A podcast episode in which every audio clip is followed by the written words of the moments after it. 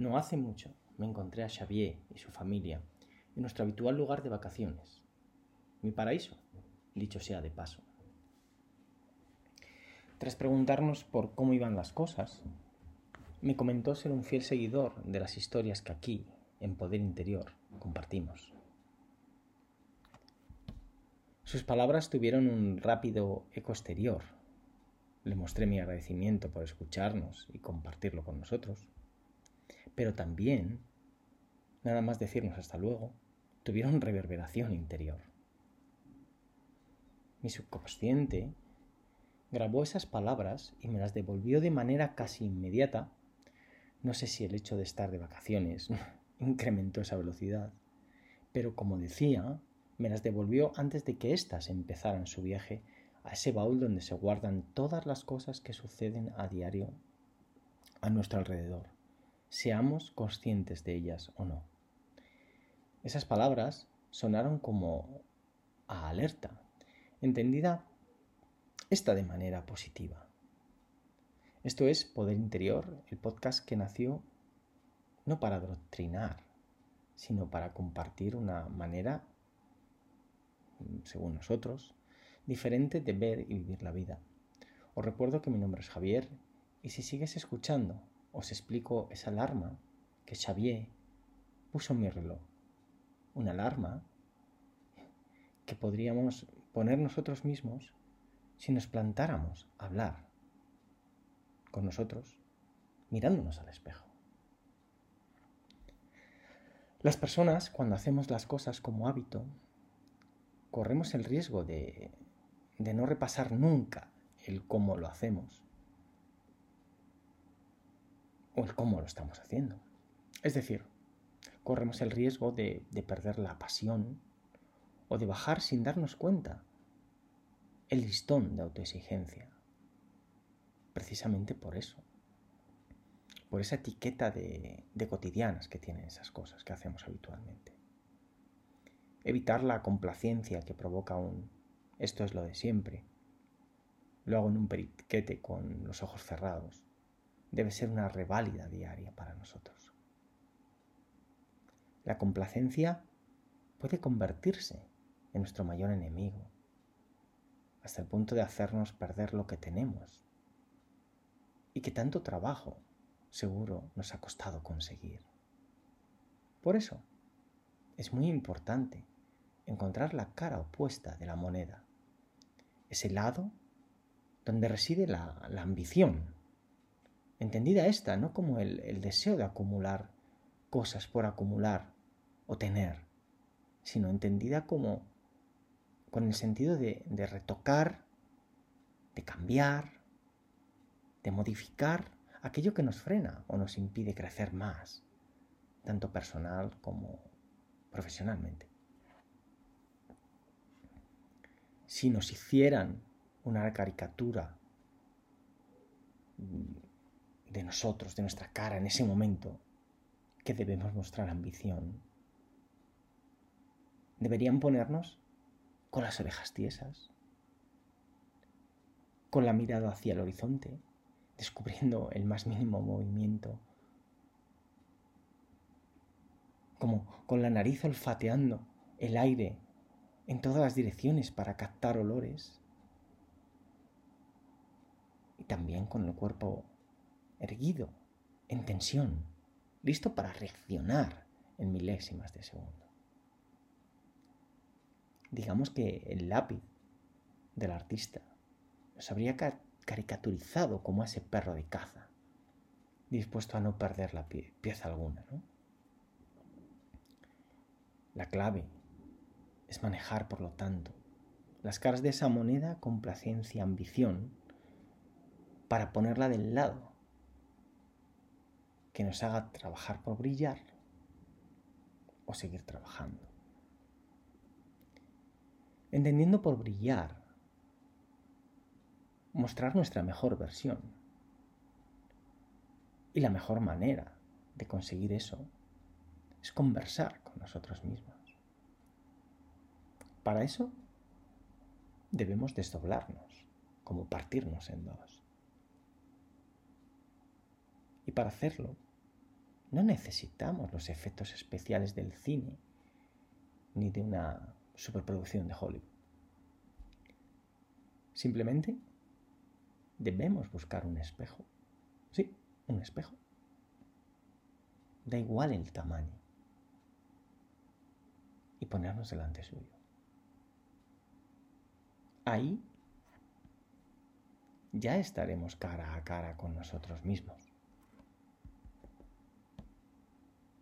Sin nadie que haga interferencias, sin escudos para escondernos de nosotros. Ahí, mirándonos a los ojos, sacaremos los trapos sucios, esos que no nos gustan, esos que pondrán a la luz lo que hemos dejado de hacer, lo que hemos hecho sin dejar nuestro sello, sin ponerle pasión, y lo que hemos hecho que no deberíamos volver a hacer. No habrá excusas. Seremos nosotros diciéndonos todo eso a la cara. Y tendremos que aguantar el chaparrón. Es decir, tendremos que calarnos primero para fijar el plan de acción que nos empuje hacia una nueva realidad impulsora para nosotros. Así llegaremos a ella con el aprendizaje que nos habrán dado nuestras autopreguntas y las correspondientes respuestas que nos hemos dado delante del espejo, mirándonos a la cara.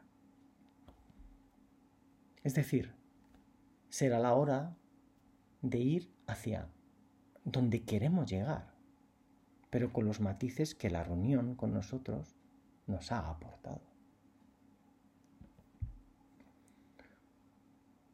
¿Cuáles son esos matices? Pues que ahora sabremos cómo queremos hacer el viaje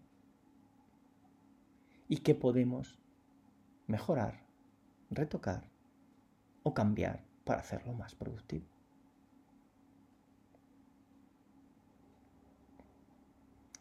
Pues habremos descubierto cosas de nosotros que no veíamos.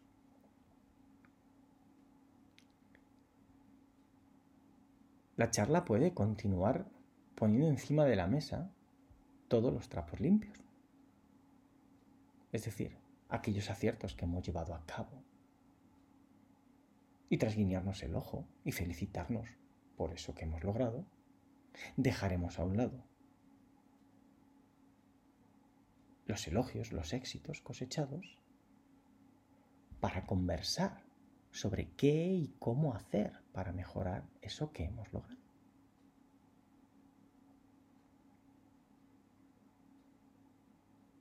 O por lo menos, qué y cómo hacer para no perderlo.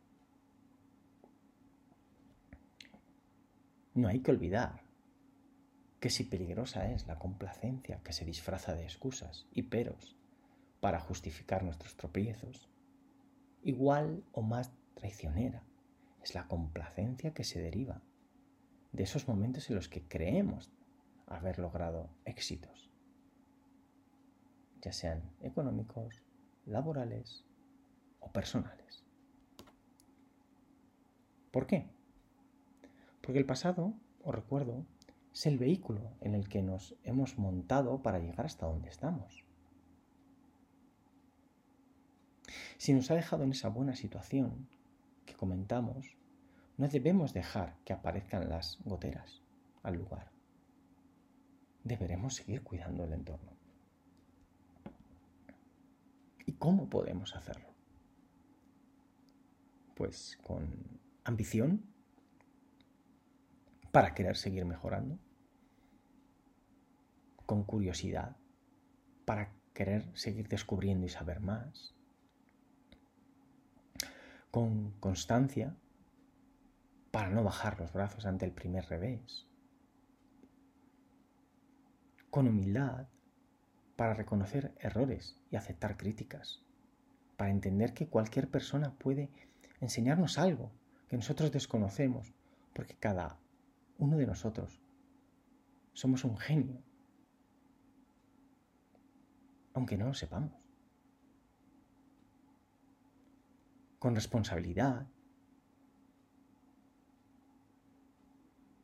para saber que no puedo pretender que siempre me tienen que dar los peces, sino que debo aprender a pescar para así yo también aportar alimento al grupo.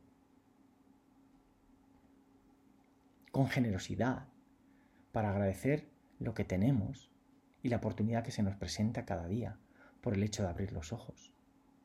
Y con corazón. Sí, con corazón. Ese motor que late dentro de cada uno de nosotros. Esa casa donde vive nuestro duende.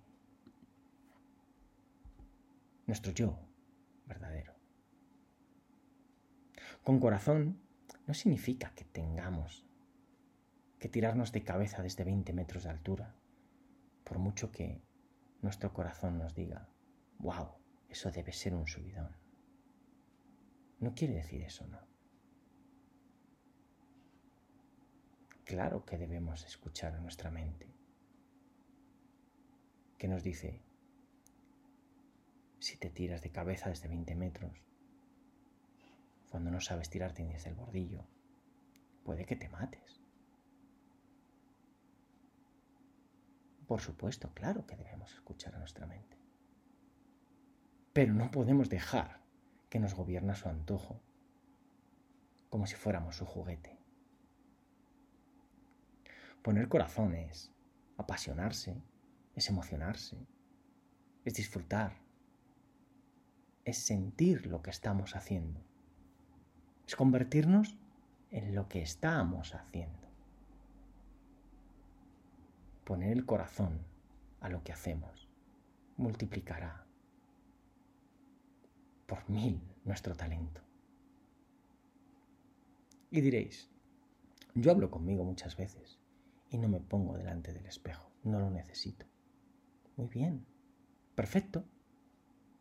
Siempre es bueno conversar con uno mismo y cada uno elige el cómo hacerlo.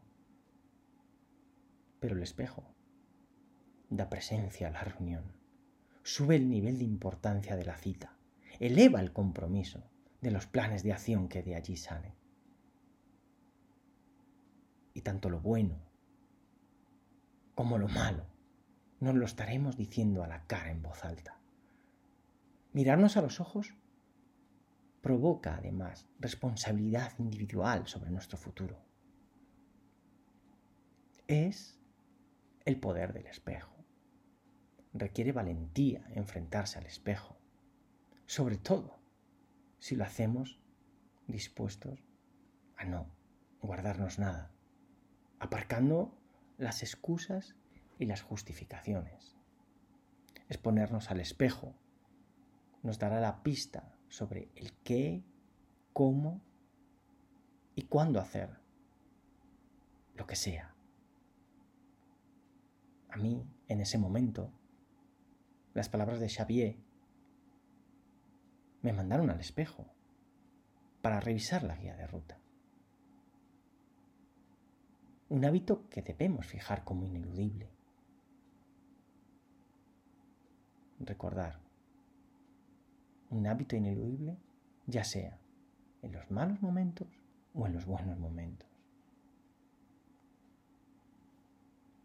Yo no puedo olvidar que cada vez que subo un podcast, aunque suba un millón de podcasts en mi vida, ahí detrás siempre puede haber uno de vosotros. Una persona a la que puedo conocer o no. Una persona que escuchará uno, dos, tres, cuatro minutos, el podcast entero. Eso da igual. Lo importante es que puede que haya alguien. Y aunque solo fuera uno, ese uno, que cada cual ponga aquí su nombre, se merecería lo mejor de mí. Ese uno se merecerá que yo le haya puesto mi ambición, mi curiosidad, mi constancia, mi humildad, mi responsabilidad, mi generosidad y por supuesto mi corazón a lo que acabo de hacer. Si no lo hiciera así. Poder interior sería un cóctel de pensamientos, ideas, emociones y palabras sin conexión. Y eso terminaría por ser un tren parado en vía muerta. Muchas gracias por estar ahí y por ser esa alarma que me recuerda que debo ponerme cada semana delante del espejo para revisar el plan de viaje.